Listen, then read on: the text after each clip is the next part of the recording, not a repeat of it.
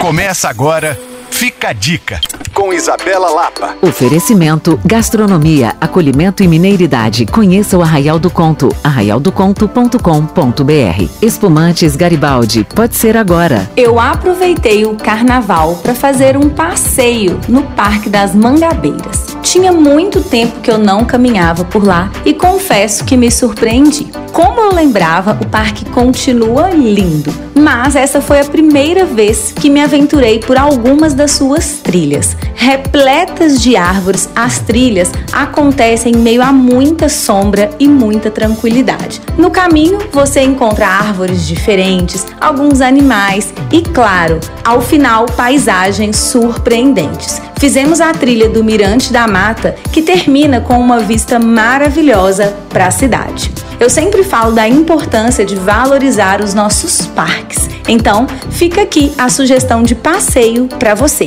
E quero te contar que lá, caso você não goste de trilha, mas queira apreciar a paisagem, existem alguns ônibus do próprio parque com funcionamento gratuito que te levam de um ponto a outro para que você possa viver tudo. Um passeio agradável para fazer na própria companhia, a dois ou com toda a família. Inclusive, até as crianças vão adorar. Aproveite! Para rever essa dica, você pode me procurar no Coisas de Mineiro ou acessar alvoradafm.com.br barra podcasts. Sou Isabela Lapa para Alvorada FM.